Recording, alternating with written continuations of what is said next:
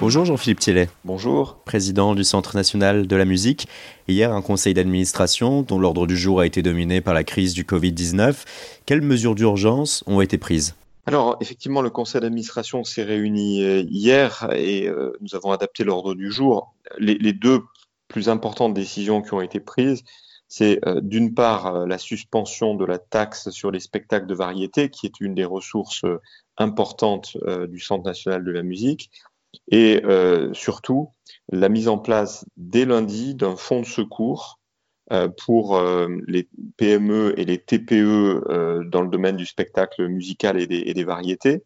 L'ensemble des esthétiques euh, sont, couvertes, hein, le jazz, la musique classique euh, euh, et les musiques actuelles, bien sûr, pour aider à passer des caps de trésorerie immédiate qui peuvent être extrêmement délicats. Donc c'est 11 millions et demi d'euros.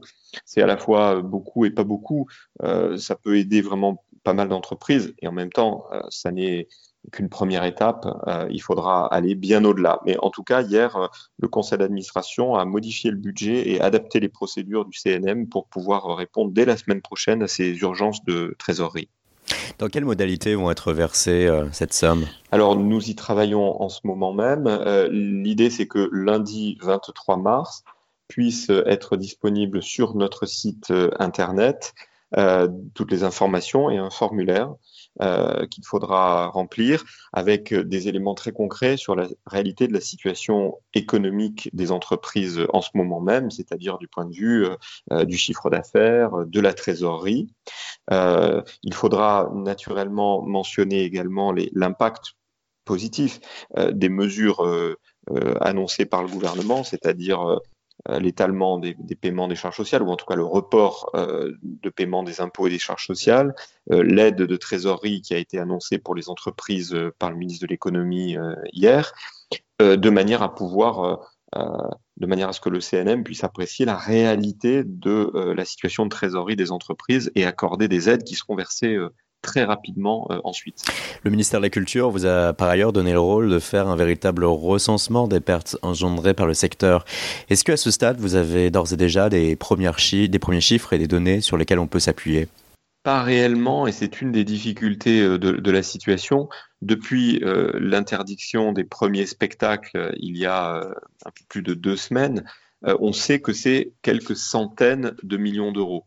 Mais euh, c'est difficile et, le chiffre exact n'existe nulle part parce qu'il y a des concerts qui sont repoussés, parce qu'il y a euh, des concerts annulés avec des entreprises de spectacle qui prennent ou pas en charge les cachets.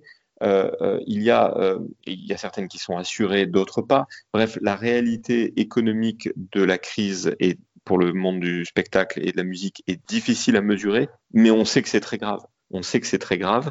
Euh, et donc, euh, il m'a semblé, euh, le Centre national de la musique devant incarner cet intérêt général de la filière, il m'a semblé indispensable de réagir vite.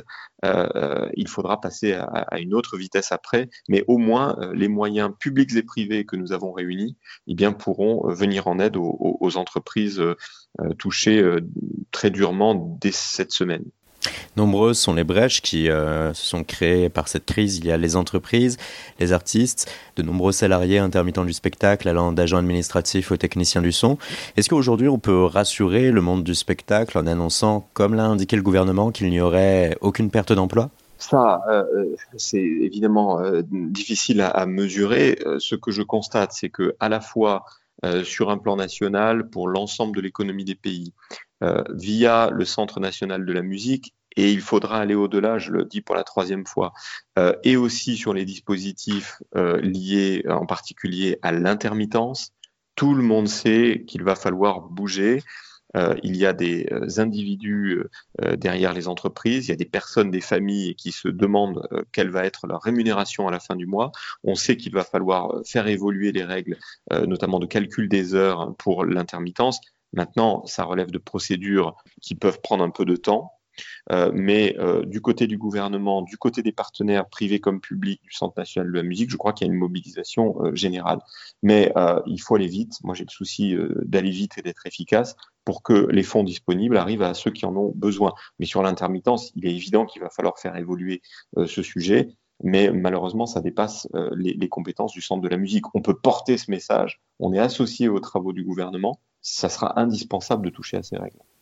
C'est le premier grand test pour le Centre national de la musique. D'ailleurs, vous devez aussi, j'imagine, le, voir comme tel. Jean-Philippe Thiel a une installation au 1er janvier. Cette crise sans commune mesure qui se produit aujourd'hui, comment vous avez pu euh, vous adapter et quelles ont été vos actions et démarches euh, entreprises euh, depuis la semaine dernière pour tâcher d'agir au mieux? Bah, vous avez raison, c'est aussi un choc pour le Centre national de la musique, alors bien moins grave que le choc économique dont nous venons de parler pour les entreprises et puis pour les intermittents. Mais euh, j'ai pris mes fonctions le 6 janvier, donc il y a deux mois et, et, 13 jours. Euh, le Centre national de la musique n'est pas encore complètement en ordre de marche puisque nous nous étions engagés dans une démarche et nous nous engageons toujours évidemment dans une démarche de fusion avec le Bureau Export, avec le Fonds pour la création musicale, l'IRMA et, et le CALIF. Euh, cette feuille de route existe toujours. Simplement, depuis la semaine dernière et depuis lundi plus exactement, euh, tous les collaborateurs sont en télétravail. Tout le monde est extrêmement engagé parce que euh, les, toutes les équipes euh, font ça par passion de la musique euh, sous toutes ses formes, y compris pour la radio, euh, la musique en ligne, vraiment sous toutes ses formes. Et, donc je constate que tout le monde est devant son ordinateur, en visioconférence, au téléphone. Et, hier, tous les membres du conseil d'administration étaient là pendant 7 heures par courrier électronique et, et, téléphone, c'est la preuve d'un véritable engagement. On a le souci, c'est un peu une épreuve du feu, elle vient vite parce qu'on n'est pas complètement en, en, régime de croisière, c'est le moins qu'on puisse dire, mais euh, j'ai le souci que ce jeune établissement public soit euh, vraiment à l'écoute et efficace pour la filière. On sait que le ministre de la Culture euh, a été diagnostiqué positif, qu'il est lui-même touché par le coronavirus. Est-ce que vous arrivez à entretenir des liens avec lui ou plutôt avec son cabinet à ce stade?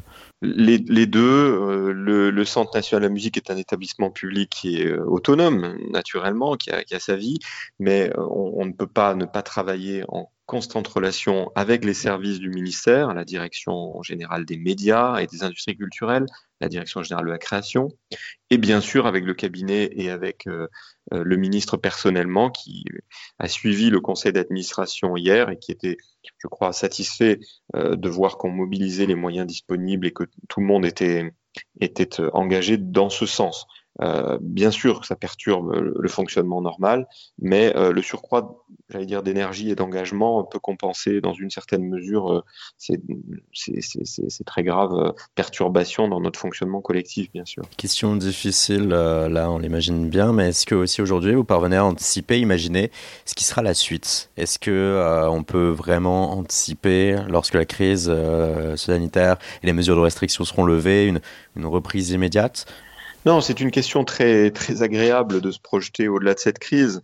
Euh, il faut répondre à, l'urgence. Et donc j'ai le souci que euh, euh, des petites ou très petites entreprises euh, passent le cap, parce que nous en avons besoin. La musique en France, sa diversité, ça marche aussi bien pour le spectacle que pour des labels euh, ou pour la distribution de, de disques. Euh, ça repose sur le nombre et, et la diversité de la taille et des modèles économiques. Si par malheur, dans quelques mois, nous constations que beaucoup d'entreprises du spectacle et de la musique ont mis la clé sous la porte, la diversité serait atteinte. Et, la diversité, pour moi, c'est une richesse. Donc je préfère me projeter, euh, une fois la crise passée, à un moment où euh, le spectacle euh, et, la production de musique aura redémarré à fond la caisse, euh, que les spectateurs se rueront dans les salles de toute taille et de toutes esthétiques parce qu'ils en auront eu assez de cette période de confinement et euh, qu'on puisse euh, vraiment redémarrer. Je pense que c'est un objectif tout à fait atteignable parce qu'il y a une vitalité de la création dans notre pays. Maintenant, il faut que les entreprises survivent et que de nombreux professionnels ne se disent pas trop dur, je, vais faire autre chose, comme ça peut arriver dans les carrières artistiques. Pour terminer, c'est une forme de clin d'œil, mais je suis à peu près convaincu que dans cette très bizarre et, inquiétante période à, bien des égards, il y aura des, créations, il y aura des romans, il y aura des textes, il y aura peut-être des chansons euh, ou, des, idées de, de spectacles qui naîtront chez les créateurs. Et donc ça, ça serait, je dirais, un, moindre mal et ça serait un des bénéfices collectifs qu'on pourrait tirer de cette période euh, extrêmement, euh, extrêmement bizarre et même extraordinaire. Et dernière question, Jean-Philippe Thielet, posée par euh, Ricardo Esteban, qui est le directeur de Petit Bain à Paris. Il voulait savoir, quand l'activité sera repartie, quel sera le positionnement du Centre national de la musique pour euh, la solidarité, l'engagement de la filière musicale en direction des publics les plus fragiles, les réfugiés, les déplacés, les personnes privées d'accès à la culture? Oui, c'est une, question très, euh, c'est une question très, très, très importante. J'y répondrai en, deux ou trois temps. D'abord, euh, et, c'est important de le dire au-delà de cette question, euh, l'État euh, nous donnera les moyens de reprendre le, fil que nous avons commencé à suivre. je n'ai aucun doute là-dessus, même si nous utilisons nos moyens là, le CNM sera bien au rendez-vous. deuxièmement, il y a une vraie responsabilité euh, sociale de la filière musicale et la loi nous demande de travailler sur l'égalité entre les femmes et les hommes, sur euh, la présence de la musique dans tous les territoires.